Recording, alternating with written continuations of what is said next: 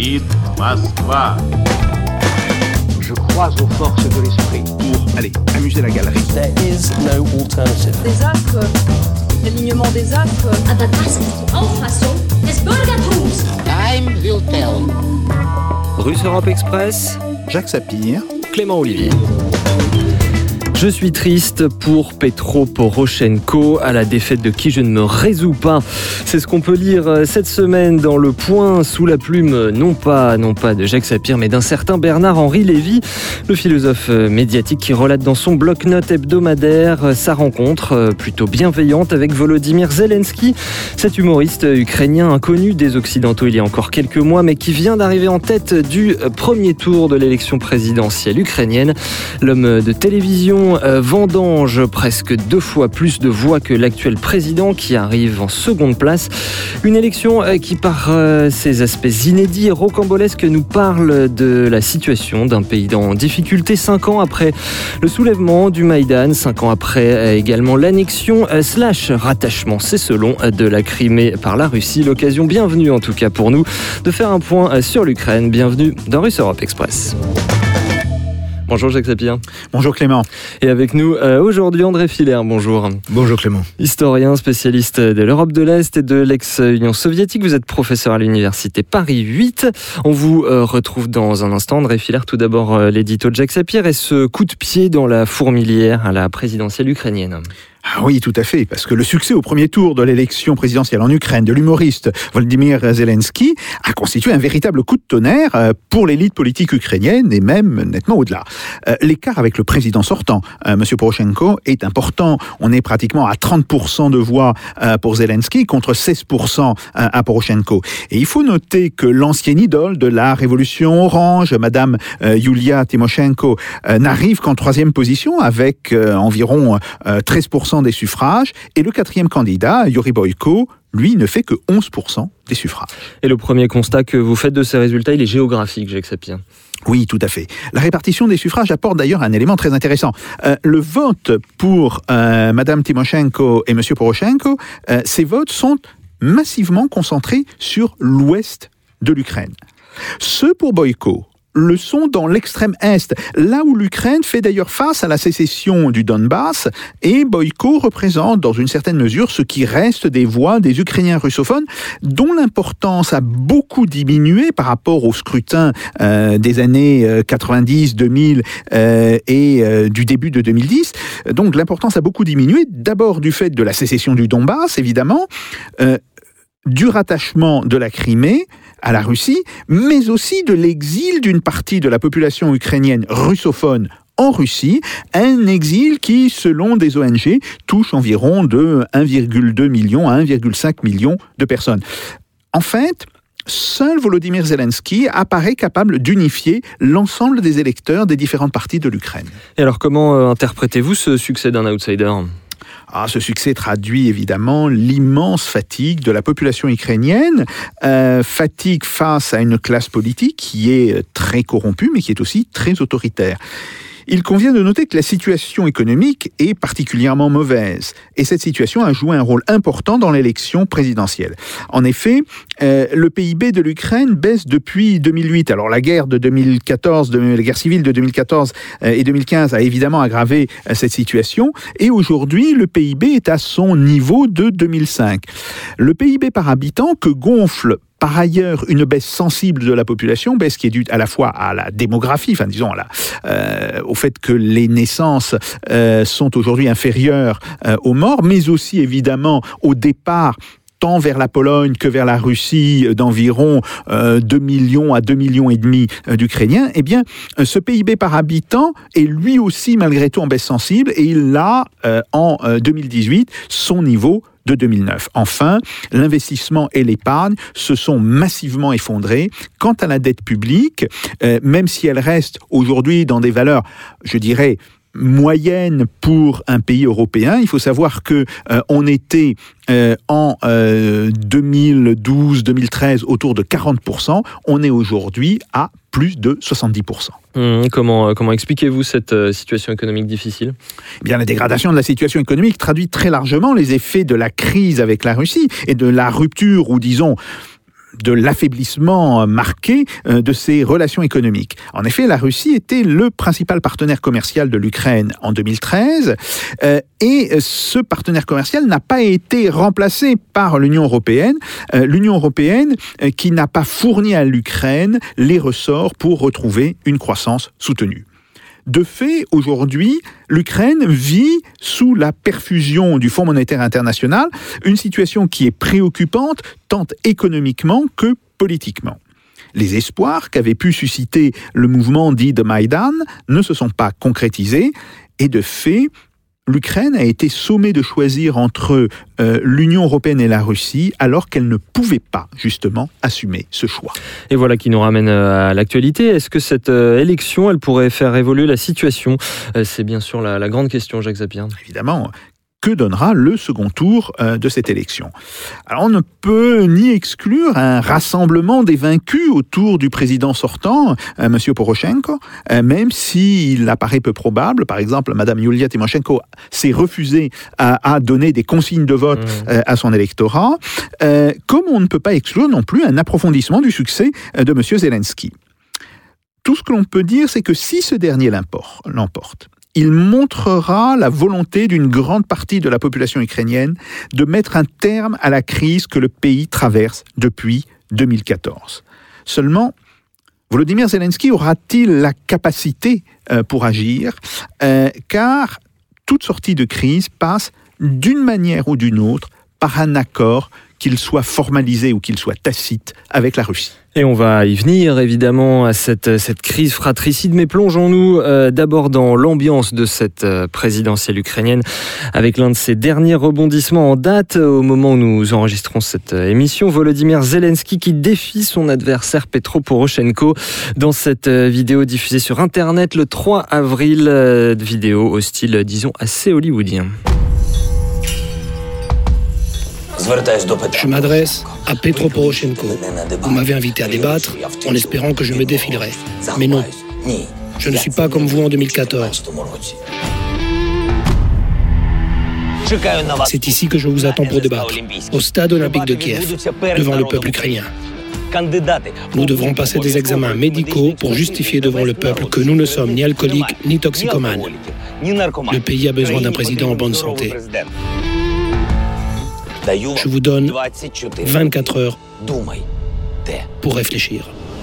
Voilà, débattre dans un stade sur euh, toutes les télévisions. Vous avez 24 heures pour répondre et certifier euh, que l'on n'est pas alcoolique. Euh, André, André Filaire, vous avez l'impression que tout ceci, ça, ça change la donne Euh, écoutez, euh, que le fait de ne pas être alcoolique, ça ne peut changer la donne que si on euh, considère que le président Poroshenko euh, puisse être soupçonné euh, d'éthylisme. Pour être un peu plus C'est à ça fait sérieux, référence son adversaire, bien sûr. voilà, mais, pour l'instant, pour l'instant, on n'a pas de moyen de le confirmer ni l'infirmer. Pour être davantage, davantage sérieux, oui, effectivement, ça change la donne, me semble-t-il, puisque si on regarde, comme a signalé déjà M. Sapir, la carte électorale, on constate que Vladimir Zelensky a réussi euh, à fédérer euh, pratiquement la totalité du territoire ukrainien, qui euh, fait de lui, aussi improbable que ça puisse para- paraître, une sorte de, de candidat de consensus euh, national, avec donc des, des, des, des, résultats extrêmement euh, marginaux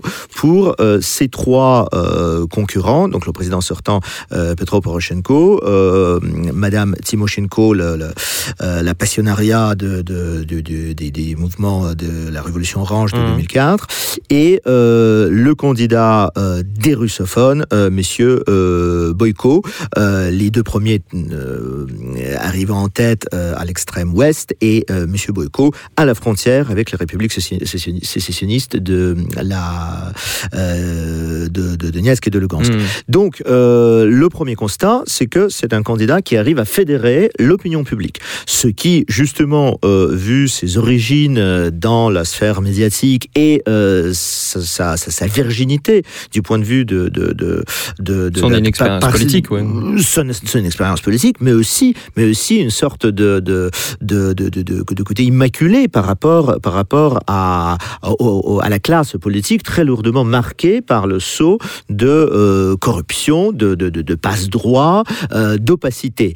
Euh, après, on peut se demander légitimement, et les questions se posent aussi bien à l'intérieur de l'Ukraine qu'à l'extérieur, quelles sont ces forces politiques les, les, les, réponses d'ailleurs euh, sont euh, assez facilement et, rapidement données, qui sont derrière Vladimir mmh. Zelensky. Vladimir Zelensky n'est pas, euh, n'est pas un phénomène pas nulle part, météore, ils sont pas de nulle part. Il faut peut-être simplement rappeler qu'il est célèbre pour une série télévisée dans laquelle il a joué et qui est en train de... Qui et où il a joué le, réaliser, le président. Donc pour la première fois, ça, de ce point de vue-là, une élection possible de M. Zelensky sera une première, une première mmh. mondiale, puisque pour la première fois, quelqu'un qui a incarné un président deviendra, deviendra président. C'est pas le cas dans, dans de Reagan. Euh, non, Ronald Reagan, et, puis, et, puis, de toute façon, l'analogie la, très fréquemment citée oui, dans Reagan ne marche pas, mmh. puisque Reagan était quand même un professionnel de la politique au moment des faits. Euh, il a été beaucoup plus longtemps en politique euh, que euh, Starlet euh, d'Hollywood. Euh, là, et alors, je, je, vous ai coupé, vous alliez nous parler de, de, de, de forces politiques qui, qui seraient derrière, derrière lui, et évidemment, on pense à, à l'oligarque Kolomoïski. On pense, on pense effectivement à, à l'oligarque et, et, et, et, à l'homme fort de l'oblast de Dnipropetrovsk, Igor Kolomoïski, qui serait l'homme euh, euh, qui, aurait, qui aurait créé euh, le phénomène euh, Zelensky, qui, qui, serait dans ce cas-là un, un, phénomène de laboratoire, ce qui n'est pas le, le, le, ce qui n'est pas le premier cas de figure de ce type de création d'un politique dans l'espace post-soviétique. On sait très bien que très souvent les, les étoiles montantes, y compris en Russie, apparaissent comme un résultat de, de, de, de travail préalable issu des, des, des élites anciennes au pouvoir ou au contraire euh, ancré dans une opposition au pouvoir sortant. Euh, effectivement, est-ce que Vladimir Zelensky est une revanche de, du clan de Dniepropetrovsk mmh. et d'Igor Kolomoïski personnellement contre le, le, le, le régime euh, déclinant de, de, de Piotr Poroshenko? Est-ce qu'il s'agit d'un affrontement clanique interoligarchique euh, Ce serait évidemment une hypothèse euh, tentatrice, à mon sens trop simpliste pour être réellement euh, prise au sérieux. Mmh.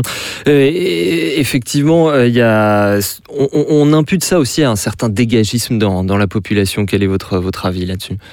Euh, Écoutez, euh, de ce point de vue-là, la, la, la, candidature même de, de, Vladimir Zelensky, si on lit attentivement son programme, s'inscrit dans, un, dans une certaine logique européenne. C'est, si vous voulez, c'est euh, oh, si, si l'analogie avec, avec, avec Reagan n'est pas du tout de mise, celle avec Beppo Grillo, elle est beaucoup plus, mm -hmm. beaucoup plus, beaucoup plus pertinente. Effectivement, c'est un homme des médias, c'est un homme qui connaît parfaitement les techniques de communication, qui a un programme euh, qui, est, qui, est, fondé sur les principes référendaires et plébiscitaires, donc euh, avec comme, comme, premier décret proposé le décret du pouvoir populaire, Narodovlast, donc le retour, la, la, toute la rhétorique du, du retour euh, du pouvoir au peuple, euh, du pouvoir sous-entendu, euh, donc patrimonialisé par la nouvelle oligarchie qui serait celle de, Poroshenko, tout ceci euh, euh, enlève, si vous voulez, à, M. Zelensky son originalité. Un dégagisme, certes, le report des, sympathies vers cette personnalité issue, venue d'ailleurs, euh, ça se conçoit également dans un pays exsangue et, euh, comme disait tout à l'heure M. Sapir, en proie de graves problèmes, notamment des problèmes économiques, de mmh. classe moyenne, que dont Zelensky se veut porter parole. On, on va, bien sûr y, y revenir, une personnalité effectivement qui est euh, très différente de, de la classe politique, même physiquement. C'est ça qui est intéressant. C'est quelqu'un de svelte qui porte des, des, costumes cintrés, qui a plutôt un visage avenant, souriant, dont, dont on n'a pas vraiment euh, l'habitude. Jacques Sapir, votre, votre avis sur ce personnage? Oui, euh, et, et, moi, ce qui m'intéresse dans le, dans le phénomène Zelensky, euh, c'est justement ce que vous avez dit, André Filler. Euh, le fait que il apparaît comme le premier homme politique qui est capable de dépasser la fameuse tripartition de l'Ukraine qui existe depuis grosso modo 92-93. Et qu'il hein. va falloir nous rappeler. Voilà. Ouais. Alors, justement, il faut savoir qu'on parle toujours de deux Ukraines. On dit voilà, il y a, y a l'Ukraine ukrainienne et l'Ukraine euh, russophile, russophone, voire russe. Les choses sont en fait beaucoup plus compliquées. Il y a une Ukraine qui, euh, culturellement, historiquement apparaît euh, assez lié aux régions de Pologne, euh, voire à d'autres pays euh, d'Europe centrale. Il y a une région centrale de l'Ukraine autour de Kiev, où les gens se sentent effectivement polonais, mais ils continuent d'utiliser massivement le russe, alors que dans la région ouest, c'est l'ukrainien qui prédomine de manière là absolument dominante. Et puis il y a au-delà du Dniepr, donc toute cette région qui était peuplée par des gens qui sont en fait d'origine russe, il faut le, le rappeler. C'était une zone de colonisation russe. Alors de colonisation russe, évidemment dans les temps soviétiques, mais bien avant en, en réalité, depuis la fin du XVIIIe siècle. Et ce sont des gens qui euh, parlent le russe, qui ne connaissent pas euh, l'ukrainien et qui se sentent, si ce n'est russe, en tous les cas, de très grande parenté euh, avec euh, la Russie. Et simplement, ça me donne l'occasion de dire que Volodymyr Zelensky est russophone. Oui, C'est quelqu'un qui parle ukrainien, qui sait parler ukrainien, mais sa langue première, c'est le russe, comme de nombreuses personnes tout en, à fait. en Ukraine. beaucoup de gens parlent les deux langues, mais en général, voilà, les gens... De même que Poroshenko. De, de, même, de, même, que Poroshenko. Et, et, et, il apparaît un petit peu comme le, le, le produit, si vous voulez, de cette Ukraine centrale. Mais ce qui est important, c'est que lui, il a réussi euh, en réalité à unifier d'une certaine manière les électorats. Parce que ce qui se passait jusqu'à maintenant, c'est que quand on avait un dirigeant que l'on qualifiait abusivement, d'ailleurs, parce mmh. qu'on a qualifié M. Kouchma de, de, de pro-russe. Oh, Je pense que la situation était nettement euh, plus complexe. Mais néanmoins, quand on, vous aviez ce type de candidat, c'est que vous aviez un vote massif euh, de la population russophone et euh, une partie de la population euh, de l'Ukraine centrale avait basculé vers ce candidat. Inversement, euh, lors de la révolution orange, c'était le basculement d'une partie de la population de l'Ukraine centrale, de cette fameuse euh, troisième Ukraine, vers des candidats qui étaient plutôt issus de l'Ukraine de l'Ouest, qui avaient expliqué justement ce basculement. Or aujourd'hui, il me semble que l'on a pour la première fois euh, depuis la naissance de l'Ukraine indépendante fin 1991, on a pour la première fois l'émergence d'une dynamique politique qui n'est ni un basculement euh, de l'Est vers l'Ouest, ni un basculement de l'Ouest vers l'Est, mais qui correspondrait d'une certaine manière à l'apparition d'une réelle dynamique ukrainienne. Et ça, ça me semble effectivement extrêmement important. Oui, André Filaire, est-ce que c'est un et en même temps euh, à l'ukrainienne?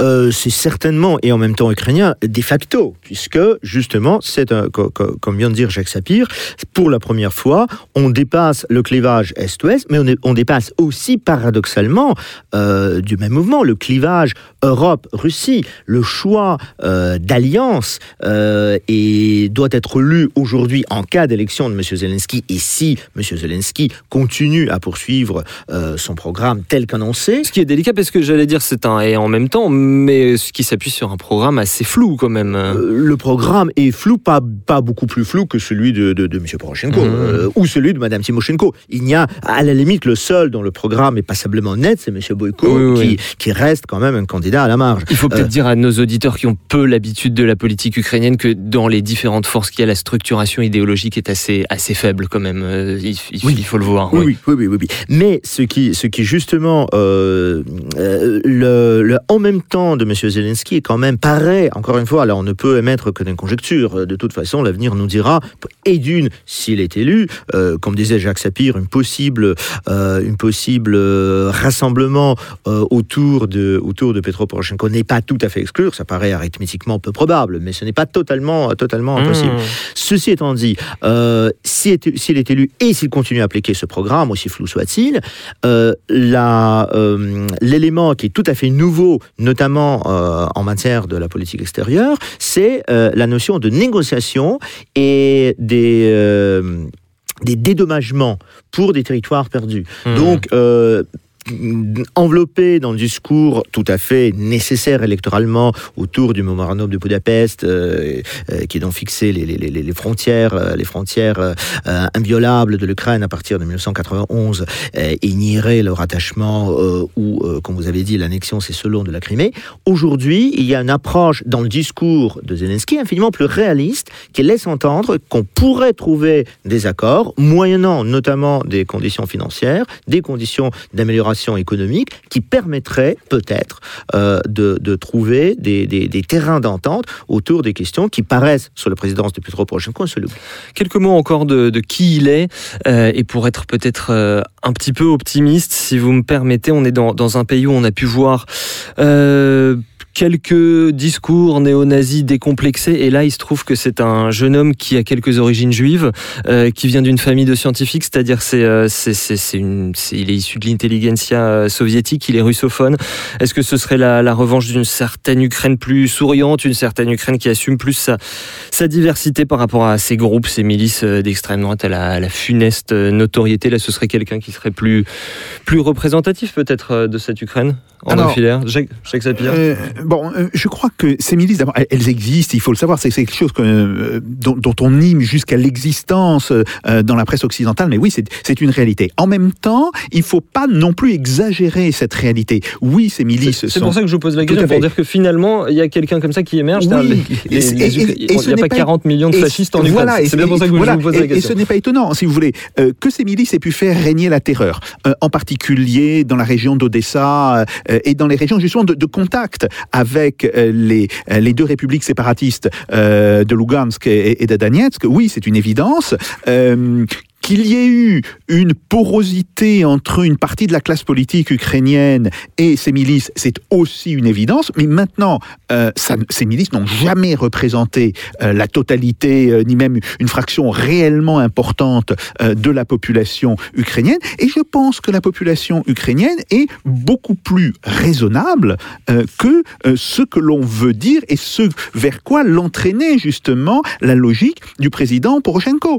Moi, je vois aussi, alors non pas tellement dans la victoire de M. Zelensky, mais dans la défaite de M. Poroshenko, par, par exemple, euh, qu'un président sortant euh, qui a quand même les moyens, d'une certaine manière, de peser sur l'élection et, et d'en manipuler un petit peu euh, les résultats, ne fasse que 16% euh, des suffrages, c'est une défaite impressionnante. Cette défaite impressionnante, elle ne fait pas que signer euh, l'échec économique euh, de Poroshenko, elle ne fait pas que signer euh, l'échec militaire et l'échec en termes de, de projet national de Poroshenko, elle signe aussi la fatigue et le rejet des méthodes de Poroshenko qui s'étaient à un moment donné alliés justement avec ces milices, ces milices qui ont fait régner la terreur euh, pendant un temps euh, en Ukraine et qui sont aujourd'hui rejetées par une fraction extrêmement majoritaire de l'électorat. Mmh. Et si vous, permet- si vous permettez, j'ajoute à ce que je viens de dire, Jacques Sapir, euh, que, euh, y compris, vous avez, vous avez eu très, tout à fait raison, euh, Clément, euh, d'avoir souligné les origines de M. Zelensky.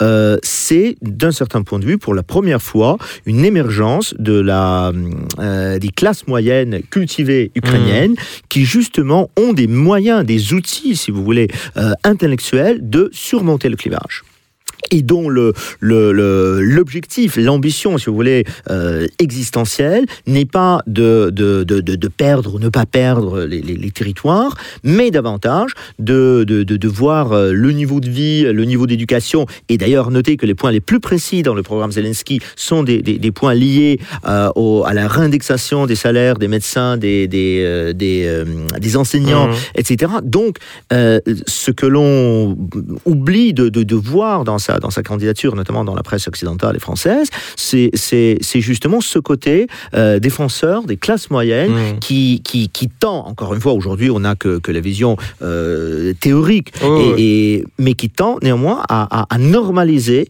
la société ukrainienne, de la sortir de cet état de crise permanente que la présidence euh, Poroshenko semblait euh, avoir pérennisé, voire sanctuarisé. Mmh. Il faut dire oui que cette euh, classe moyenne, elle, euh, elle souffre aussi d'une de cette classe moyenne ukrainienne, elle souffre aussi d'une immense fuite des, des cerveaux. On a beaucoup de, de mal à trouver des de bons médecins, de bons ingénieurs. Ils, ils partent tous, que ce soit comme le disait Jacques Sapir, euh, pour certains en Russie, euh, pour d'autres vers la Pologne, vers, vers l'Ouest. Il faut dire également un mot encore de, de démographie que l'Ukraine, depuis son indépendance en 91, a, a perdu entre 6 et 10 millions euh, d'habitants par à la fois la, la démographie euh, et donc le- l'émigration. Euh, finalement, est-ce que, est-ce que, ce, est-ce que le, le drame de la situation euh, actuelle en Ukraine, ça, ça n'est pas André Filaire qu'elle est écartelée entre deux blocs? Ah mais tout à fait, tout à fait. Et, et- justement, euh, ce fait d'être écartelé, c'est- aussi l'absence de moyens de, de- de se rallier de plein pied à l'un des deux, euh, de moyens et de volonté. Mais l'écartèlement est presque, est presque métaphysique.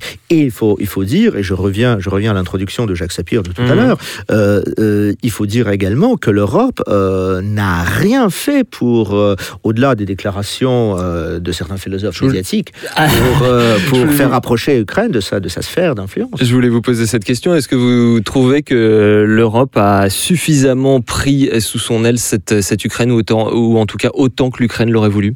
Ah non, non, non, absolument L'Ukraine du Maïdan, en absolument tout cas. pas, absolument pas. Et, et, et, ça se conçoit, ça se conçoit. Est-ce que l'Europe a des moyens aujourd'hui d'accueillir 50 euh, millions d'Ukrainiens Parce que c'est aussi, euh, les fuites sont extrêmement importantes, mais elles sont euh, relativement limitées comparées à ce qu'elles auraient pu être si l'Ukraine avait eu accès à l'espace Schengen.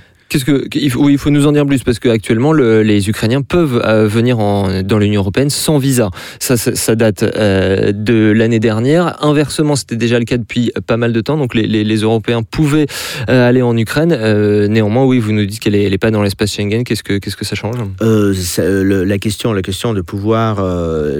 bon, déjà, déjà la question du, droit de travail dans dans beaucoup d'États européens met des blocages pour les Ukrainiens, comme pour d'autres ressortissants de l'Europe de l'Est. La même chose s'applique, par exemple, aux Polonais, mais, mais particulièrement aux, Ukrainiens, aux Géorgiens, aux Moldaves, de euh, pouvoir trouver des emplois, des emplois qualifiés ou surtout des emplois non qualifiés, puisque vous avez parlé, euh, Clément, de la fuite des cerveaux, mais il y a aussi la fuite de, de, la main-d'œuvre qualifiée, mmh. euh, qui est très sollicitée d'ailleurs en Europe, notamment en Europe méditerranéenne, sur la péninsule ibérique, en Italie, les ouvriers ukrainiens sont extrêmement prisés. Mmh. Or, les syndicats locaux ne voient pas ça du tout de bon oeil, puisque ça constitue évidemment un danger pour, euh, pour les emplois euh, euh, de ces pays. Donc l'Ukraine, l'Ukraine est très très peu soutenue par l'Union européenne, au-delà des déclarations purement rhétoriques des dirigeants, des dirigeants de l'Europe, ce qui ne veut pas dire qu'elle, jour d'aujourd'hui, qu'elle soit particulièrement soutenue, à mon sens, par la Russie. c'est justement un État colossal euh, laissé pour compte.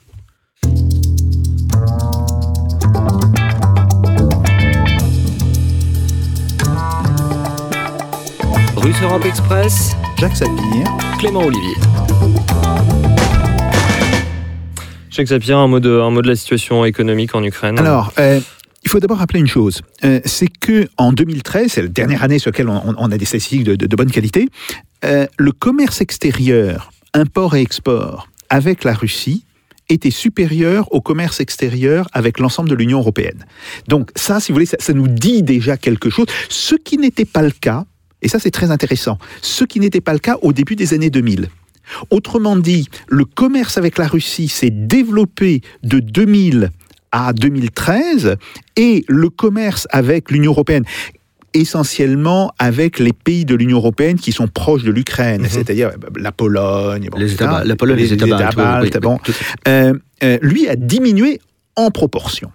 Et ça, ça nous disait quelque chose d'extrêmement important, c'est-à-dire que le dynamisme incontestable que l'Ukraine a pu avoir, quand on regarde par exemple dans les statistiques de 2000 à 2007-2008, il était porté euh, justement par ces liens extrêmement étroits, qui étaient des liens euh, parfois de sous-traitance, euh, parfois de, spécialisation, avec l'économie russe. Alors, le grand drame de la situation depuis 2014, c'est la volonté tant du gouvernement euh, ukrainien de M. Poroshenko euh, que en rétorsion euh, du gouvernement russe, de réduire, je dirais, à leur plus simple expression, ces échanges. Alors, ces échanges qui continuent d'exister, une partie sont comptabilisés, une autre partie ne sont pas comptabilisés, mais on sait qu'ils continuent d'exister, mais qui sont néanmoins énormément réduits par rapport à 2013. Et ça, euh, c'est la disparition de ces échanges qui a provoqué un espèce d'effondrement dans toute une partie euh, de l'économie ukrainienne. Et de ce point de là, euh, de ce point de vue, il faut savoir que la tripartition politique de l'Ukraine, mmh. dont on a parlé tout à l'heure, elle se double d'une tripartition économique. Vous aviez une Ukraine industrielle, qui est une Ukraine de l'Est, qui est une Ukraine qui, globalement, même s'il y a effectivement quelques industries autour euh, de Kiev euh, et d'Odessa, mais qui est une, Ukraine qui est au-delà du Dniepr, euh, et c'était en particulier le cas des régions russophones, Vous aviez une Ukraine de l'économie de service euh, qui se développait autour de Kiev. Euh, et on voyait là se développer des, euh, sociétés euh, qui n'étaient pas des sociétés inintéressantes, mais qui étaient des sociétés qui étaient beaucoup plus liées à l'économie de service qu'à l'économie industrielle. Et vous aviez une économie qui était restée largement agraire, rurale, en Ukraine de l'Est, ce qui fait d'ailleurs que quand on regardait le revenu moyen par habitant, vous aviez des écarts de 1 à 3 entre les régions de la Volhynie, c'est-à-dire les, régions qui sont le plus à l'ouest de l'Ukraine, et les régions les plus à l'est. Euh, en fait, il faut savoir que les régions qui ont fait sécession, euh, euh, les régions de, de Lugansk euh, et de Donetsk, c'était historiquement des régions relativement riches en Ukraine. Et, ça aussi, ça a beaucoup joué dans la crise économique euh, globale euh, euh, qu'a connue l'Ukraine. Donc, je pense que M. Zelensky et peut-être aussi les gens qui le soutiennent dans l'ombre, hein, ont compris une chose, c'est que si l'Ukraine veut aujourd'hui euh, s'en sortir, si elle ne veut pas euh, vivre indéfiniment au crochet du Fonds monétaire international. Et on sait très bien que ben, le, Fonds monétaire international, bien sûr, il peut aider un pays à un moment donné, mais euh, il fait payer son aide et, ce n'est pas une solution durable. Ce n'est pas quelque chose qui puisse être prolongé dans le temps. ça ne pourra passer que par le rétablissement de liens économiques importants avec la Russie. Et donc, de ce point de vue-là, le discours de M. Zelensky, euh, qui dit qu'il est prêt à discuter avec les Russes, bien sûr, qu'il demandera un dédommagement, etc., mais qu'il est prêt sur le principe à discuter avec la Russie, oui, ça me semble être une position de réalisme euh, tout à fait absolu euh, dans la situation de l'Ukraine. Est-ce que c'est encore un mot d'économie peut-être? Est-ce que c'est euh, par tous ces éléments que vous expliquez les, les fortes turbulences par lesquelles passe régulièrement l'économie ukrainienne? Actuellement, elle est à 2,5-3% de croissance, on est en positif, mais en 2009, elle est passée par une récession de, de presque 15%, c'est absolument énorme. Après la crise de 2015, elle était à presque 10% de récession. C'est des, des, des, des yo-yo immenses. Est-ce que c'est Alors, il y, a des raisons très différentes. Euh, en 2009, euh, la principale raison de la, euh, si vous voulez, de, de l'effondrement de, de l'économie ukrainienne, c'est le fait que l'Ukraine n'a pas voulu déprécier la grivna alors que la Russie a laissé se déprécier le rouble. Donc, euh, avec un rouble déprécié, euh, les produits ukrainiens ont trouvé beaucoup plus de difficultés pour venir sur le marché russe, alors que euh, les produits russes, eux, pouvaient pénétrer euh, en Ukraine euh, beaucoup plus facilement. Euh, de ce fait, si vous voulez, là, sur ce point, il faudrait que les, que les autorités ukrainiennes comprennent euh, qu'elles sont tellement liées à la Russie euh, qu'elles doivent, d'une certaine manière, ajuster euh, le, le, taux de change de leur monnaie à l'évolution du taux de change du rouble. Ça, c'est un premier point. C'est un manque de réalisme ah, en, en, 2009, c'était absolument ça. C'était absolument ça.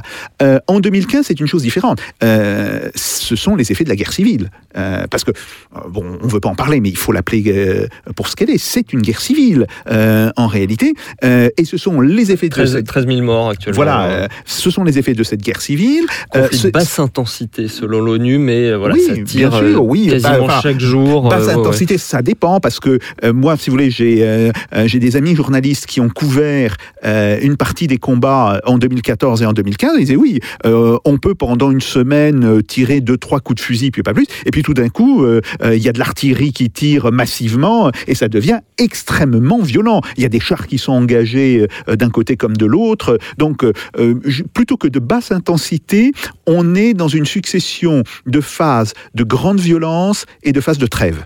Et ça ressemble, de ce point de vue-là, beaucoup plus à ce qu'était une guerre du Moyen Âge. Si vous voulez, euh, la guerre de 100 ans, on s'est pas battu pendant 100 ans. Hein. faut pas l'oublier. pas la guerre totale. Voilà. Ouais. Bon, euh, on, on, est beaucoup plus dans cette logique de trêve, puis euh, un moment de guerre très violent, puis à nouveau une trêve. Bon, et c'est pour ça que le terme de basse intensité, à mon avis, fait référence à, à autre chose. Et c'est pas euh, c'est pas le bon vocabulaire. Mais bref, bon. Euh, Là, euh, il y a eu en plus euh, non pas une rupture, mais une réduction extrêmement forte euh, des échanges. Il y a eu aussi une sortie massive des capitaux. Alors une sortie tellement massive que même des membres du gouvernement se sont fait prendre dans cette histoire. Rappelez-vous cette personne du ministère de la Justice, d'origine géorgienne. bon, on va pas citer de nom et on ne dira pas avec qui elle vivait, mais qui a été prise à la frontière avec un ou deux millions de dollars dans ses valises. Bon, voilà, on avait ça aussi comme problème. Et donc ça explique l'effondrement rapide de l'économie en 2015 et en 2016. Alors que après en 2017 et en 2018, euh, cette économie reparte un petit peu, bah, c'est tout à fait normal, parce que euh, la chute de 2015-2016 était anormale euh, en un sens. Donc là, mais ce qu'il faut savoir, c'est qu'on est très loin d'être revenu au niveau de 2013. Et, ça, c'est ça le, point que les, Ukrainiens vivent de la manière peut-être la plus tragique pour eux. Bon, et en même temps, euh, il faut savoir qu'il y a des phénomènes d'enrichissement euh, assez scandaleux euh, qui se sont produits parce que cette guerre, c'est pas simplement l'appauvrissement global de la population, ça a été aussi un instrument qu'ont utilisé certains pour s'enrichir et pour appauvrir évidemment en conséquence les autres. Vous savez, il y a cette espèce d'aphorisme qui nous date des guerres de la Renaissance et qui dit la guerre nourrit son homme quand elle ne le tue mmh. point. Et je pense que nulle part plus qu'en Ukraine, il ne s'est trouvé vérifié et un enrichissement des, élites, oui, qui, qui, leur est énormément reproché, notamment à Petro Poroshenko, euh, qui, s'est enrichi au cours de son mandat. C'est quelqu'un qui, euh, qui est un industriel, notamment dans le chocolat. Il avait promis de, céder ses parts, mais il, ne l'a pas fait. Il s'est enrichi. C'est quelque chose que la population a assez mal pris. Euh, André Filaire, Jacques Sapir mentionnait le cas du, Donbass et de la Crimée. Votre avis sur tout ceci, peut-être d'un point de vue plus relations internationales et, géopolitique, qui est, qui, est, qui est, votre cœur de métier bah, Écoutez, euh, effectivement, ça reste un enjeu tout à fait, tout à fait majeur.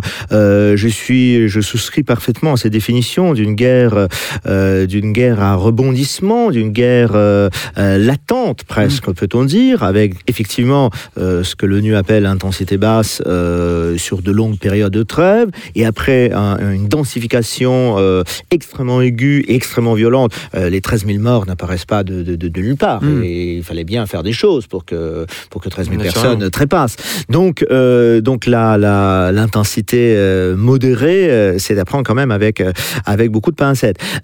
ceci étant dit, pour le, futur pouvoir ukrainien, se posera évidemment la question comment régler ces, ces, problèmes, y compris, ce que disait tout à l'heure Jacques Sapir, du point de vue de la prospérité de la population. Mmh. paradoxalement, l'année 2013, qui apparaît très souvent dans les études consacrées à l'Ukraine, joue, commence à jouer en tout cas un peu le même, le même rôle que l'année euh, l'année 1913 jouait dans les dans les euh, dans l'économie uh-huh. politique, comme on appelait à l'époque, de l'URSS, où, où, tout était comparé à cette dernière année de uh-huh. paix, de prospérité avant les les les, euh, les, les cataclysmes de tout ordre. Eh bien, pour revenir à 2013, il faut évidemment trouver des solutions politiques avant toute chose, qui conduiront à une amélioration économique des questions de Donbass, spécialement. Euh, et euh, éventuellement de la Crimée.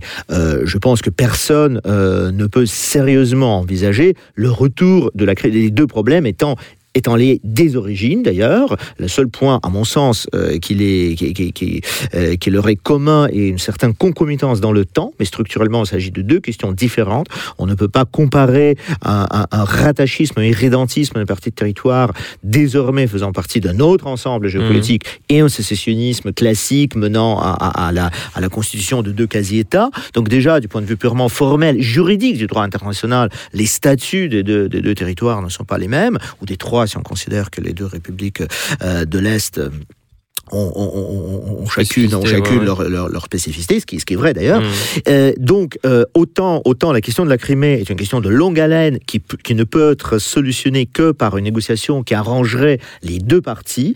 La question de la guerre, euh, puisque la, Crimée aujourd'hui n'est pas un, théâtre de, de, des hostilités. Tandis, que, tandis que dans le Donbass, mm. nous avons toujours une guerre, une guerre civile, une guerre contre, des, Ukrainiens contre d'autres Ukrainiens, juridiquement parlant, qui se poursuit. Donc, ça doit passer d'abord par une armistice. Est-ce que pour expliciter un petit peu les choses, ce que vous nous dites, c'est que finalement, euh, peu importe la légalité, légitimité ou pas euh, du rattachement de, la Crimée, de ce qui se passe dans le Donbass, ce qui compte pour les Ukrainiens actuellement, euh, c'est de mettre les mains dans le cambouis, de négocier, peu importe si c'est légal du point de vue du droit international, etc. Actuellement, il faut régler cette situation, c'est ça que vous nous dites euh, Je pense, je pense que le succès de M. Zelensky euh, apporte plutôt un témoignage allant dans ce sens, puisque tout le programme de M. Poroshenko était quand même en grande partie axé sur euh, la, la, le côté dur en affaires, qui était le, le, le, personnage que s'est créé au, cours, au mmh. cours de sa présidence. Donc, donc je pense effectivement que le vote Zelensky traduit cette volonté. Euh, Jacques Sapir parlait d'un accord tacite ou, ou, ou ouvert. Euh, au départ, il est très difficile d'imaginer que cet accord puisse effectivement conduire à, à un modèle euh, Oslo où effectivement euh, euh, le président ukrainien et le président russe seront les mains, ne sont partis beaucoup trop loin dans l'affrontement et, l'antagonisme. Mais déjà des accords tacites permettant le rétablissement des, des contacts réels entre les deux pays. je vous rappelle quand même que la frontière entre la Russie et l'Ukraine est toujours poreuse. Mmh. On peut parfaitement immense, aller, ouais. on peut parfaitement prendre un train aller de Moscou à Kharkov. Mmh.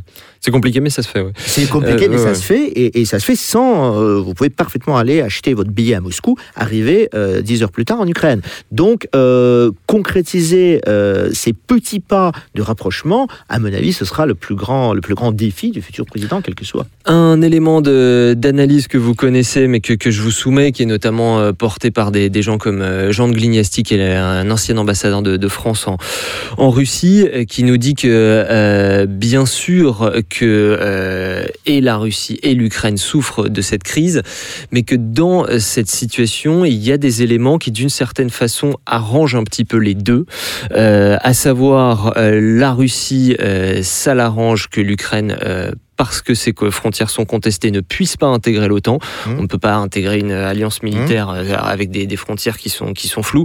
Et puis, une intégration à l'OTAN voudrait dire que l'OTAN devrait intervenir immédiatement euh, dans le Donbass, ce qui, ce qui bloque mmh. plus ou moins son, son intégration.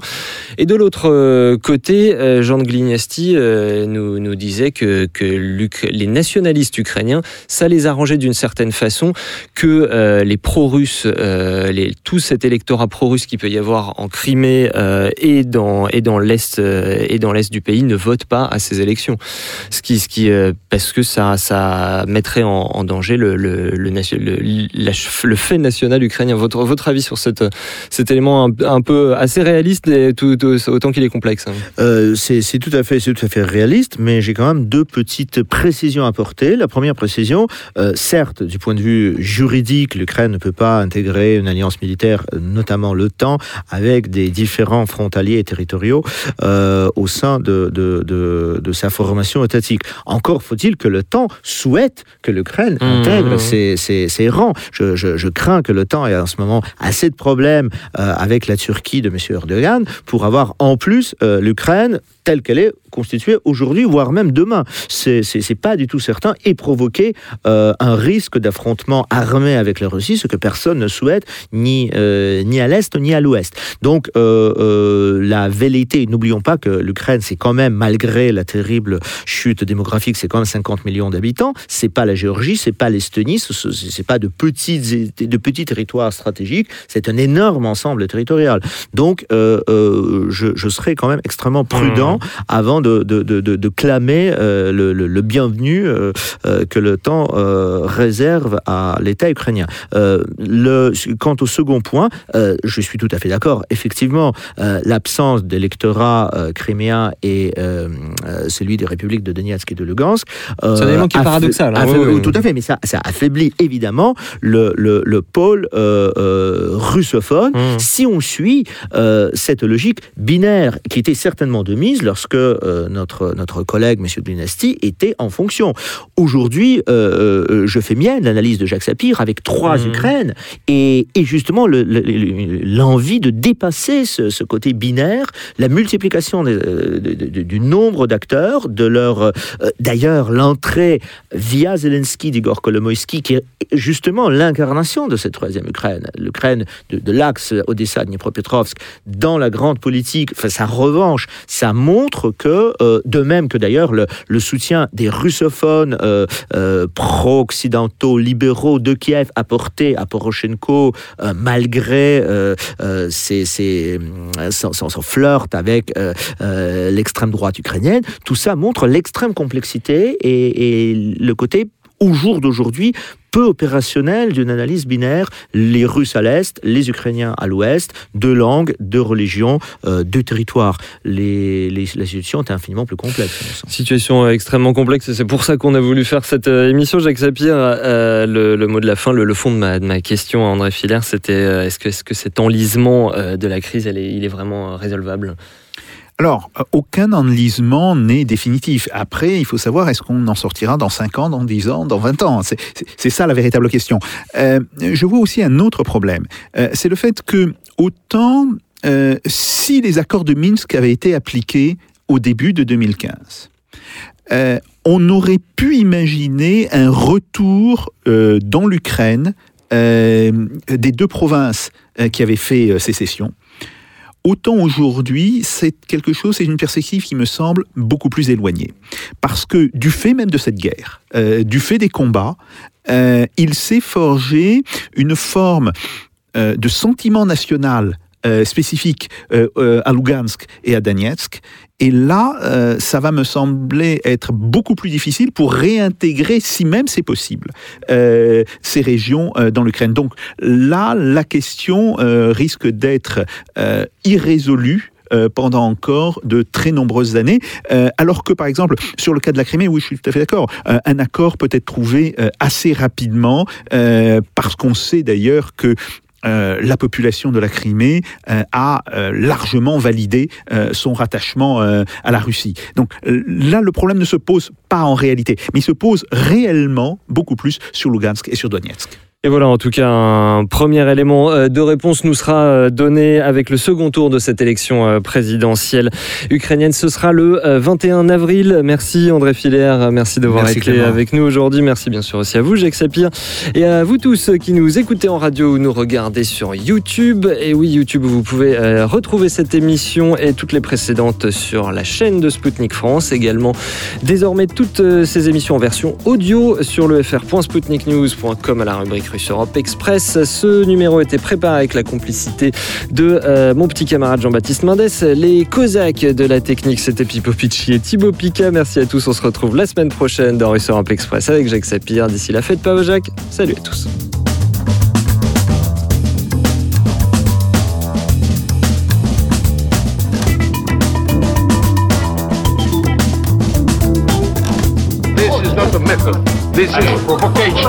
Let them do. No, no, no.